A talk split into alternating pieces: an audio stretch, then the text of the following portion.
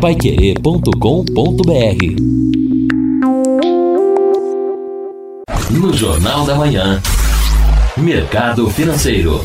Famílias mais ricas têm mais dificuldades de pagar as suas contas no Paraná. O endividamento das famílias se mantém estável neste mês de junho no Paraná, de acordo com o levantamento da FEComércio, Federação do Comércio de Bens, Serviços e Turismo. Segundo a pesquisa de endividamento e inadimplência do comércio realizada pela CNC, Confederação Nacional do Comércio, 89,5% das famílias paranaenses têm algum tipo de dívida neste mês de junho. No mês passado, o percentual era de 89,6%. A média nacional de endividamento é de 67,1%. E de acordo com este estudo, o Paraná é o segundo colocado no ranking, ficando atrás apenas do Rio Grande do Norte.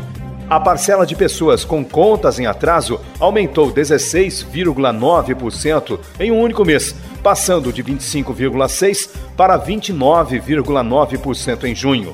Já as famílias que não têm condições de pagar suas dívidas em atraso chegam a 14,5%. É o maior percentual da série histórica da pesquisa iniciada em 2010. A pesquisa revelou que as classes mais altas são as que estão com mais dificuldades para pagar suas dívidas. As famílias com renda superior a 10 salários mínimos mensais sempre tiveram o maior nível de endividamento, justamente pela renda mais elevada. Apesar do cartão de crédito ser o tipo de dívida mais comum dos paranaenses, 69,7% citaram que têm dívidas no cartão. O crédito consignado foi a modalidade que mais aumentou no último mês, com elevação de 53,7%. Os bancos ganharam mais um incentivo do governo para destravar o crédito a micro, pequenas e médias empresas. O Banco Central promete facilitar o empréstimo para companhias com faturamento anual de até 100 milhões de reais. A medida integra um novo pacote de enfrentamento à crise provocada pelo novo coronavírus, que tem o potencial de liberar até 255 bilhões de reais em créditos para a economia.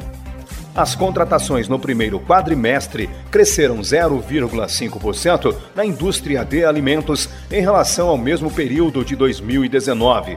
De acordo com o levantamento da Associação Brasileira da Indústria de Alimentos, o setor foi responsável pela criação de 8 mil empregos de janeiro a abril deste ano. Por ser atividade essencial, a indústria de alimentos continuou a produzir durante a quarentena provocada pela pandemia. O dólar teve forte queda de 2,25% ontem e fechou a R$ 5,15 na cotação oficial para venda. O mercado refletiu um cenário mais otimista no planeta, apesar da pandemia. Neste mês, a queda do dólar é de 3,46%. Em 2020, a alta acumulada é de 28,48%. Paiquerê.com.br